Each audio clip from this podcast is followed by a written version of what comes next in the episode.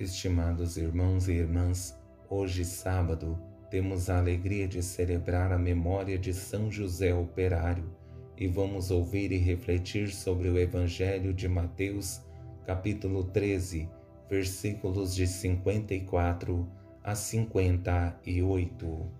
O Senhor esteja convosco, Ele está no meio de nós.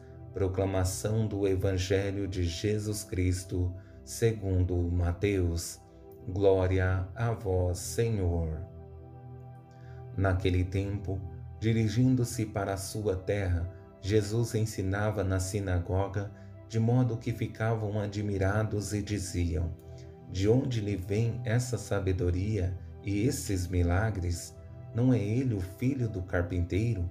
Sua mãe não se chama Maria, e seus irmãos não são Tiago, José, Simão e Judas? E suas irmãs não moram conosco? Então de onde lhe vem tudo isso? E ficaram escandalizados por causa dele. Jesus, porém, disse: Um profeta só não é estimado em sua própria pátria e em sua família. E Jesus não fez ali muitos milagres, porque eles não tinham fé. Palavra da salvação. Glória a vós, Senhor.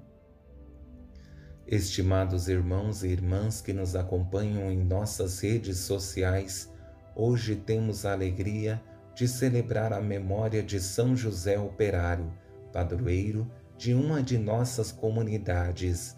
Um dia muito especial em que homenageamos todas as pessoas que se dedicam ao seu trabalho e faz dele um sacerdócio tirando o sustento para a sua família e também contribuindo para o progresso da sociedade. Como é bom quando olhamos para a nossa vida e percebemos que ela tem uma história, e melhor ainda, é saber que temos uma família que ao longo de nossa vida nos garantiram o sustento cotidiano. Dentre essas pessoas, podemos destacar os nossos pais, que foram os nossos primeiros provedores. Sabemos que esse dia é especial porque estamos fazendo memória desse grande homem que foi São José, que, mesmo sem dizer uma só palavra na Sagrada Escritura, se tornou um grande exemplo a ser seguido. Por isso, através desse Evangelho, quero valorizar todos os homens que, como São José, levam o sustento para sua família através do seu trabalho.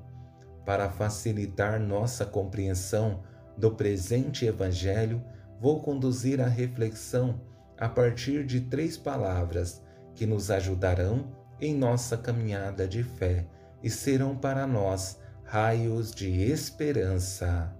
A primeira palavra é questionamento, a segunda, escândalo e a terceira, tristeza. Com essa primeira palavra, questionamento, percebemos logo depois que Jesus chega à sua terra, o lugar que deveria se sentir acolhido, mas o que acontece é o contrário. Primeiro, o povo se admira com tudo que ele fala e faz, mas depois vem o mais difícil, que são os questionamentos. De onde lhe vem essa sabedoria e esses milagres? Não é ele o filho do carpinteiro? Sua mãe não se chama Maria e seus irmãos não são Tiago, José, Simão e Judas? E suas irmãs não moram conosco? O que deveria ser motivo de orgulho, a sua história e a evolução na própria vida se torna algo ruim da parte de seus conterrâneos.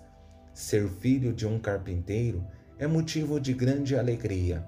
Valorizar a história de seu pai adotivo através do trabalho que ele realizava é motivo de satisfação. Perceber que Jesus pertencia a uma família também. Até parece a lógica do mundo que vivemos. O que é certo se torna errado e o que é errado se torna normal nos acomodamos com as contradições presentes no mundo e em nós, e na realidade deveria ser o contrário. Com essa segunda palavra, escândalo, percebemos nitidamente o extremo de seus conterrâneos, porque saem da admiração para o outro lado, de uma forma muito natural. Por isso, essa parte do Evangelho se torna muito difícil e ficaram escandalizados por causa dele. O escândalo é porque tudo o que encontraram de bom em Jesus parece ser ruim. É o que vivemos nesse mundo em que cada sinal bom que nos é apresentado parece que estamos diante de algo terrível e as pessoas não entendem que na vida precisamos progredir e a cada dia que passa nos tornar pessoas melhores para esse mundo. E chegamos à palavra lamentável desse Evangelho, que é a tristeza de Jesus por constatar em seus concidadãos algo que o limita e não consegue fazer o que pretendia para aqueles que faziam parte do seu povo. Por isso, faz a seguinte afirmação: um profeta só não é estimado em sua própria pátria e em sua família. E Jesus não fez ali muitos milagres, porque eles não tinham fé. A falta de fé é a maior barreira para que a graça de Deus possa acontecer em nossas vidas.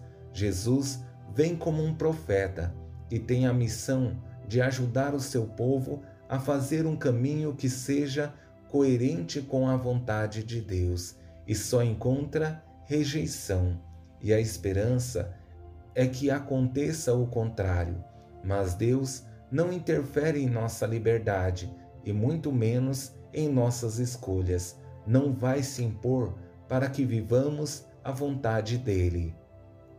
A grande esperança é que esse Evangelho nos ajude a fazer escolhas acertadas e que, através da intercessão de São José, procuremos nos tornar pessoas melhores para esse mundo e, mais que falar da nossa fé, tenhamos a coragem de testemunhá-la. Louvado seja nosso Senhor Jesus Cristo, para sempre seja louvado. O Senhor esteja convosco, Ele está no meio de nós. Abençoe-vos, Deus Todo-Poderoso, Pai, Filho e Espírito Santo. Amém.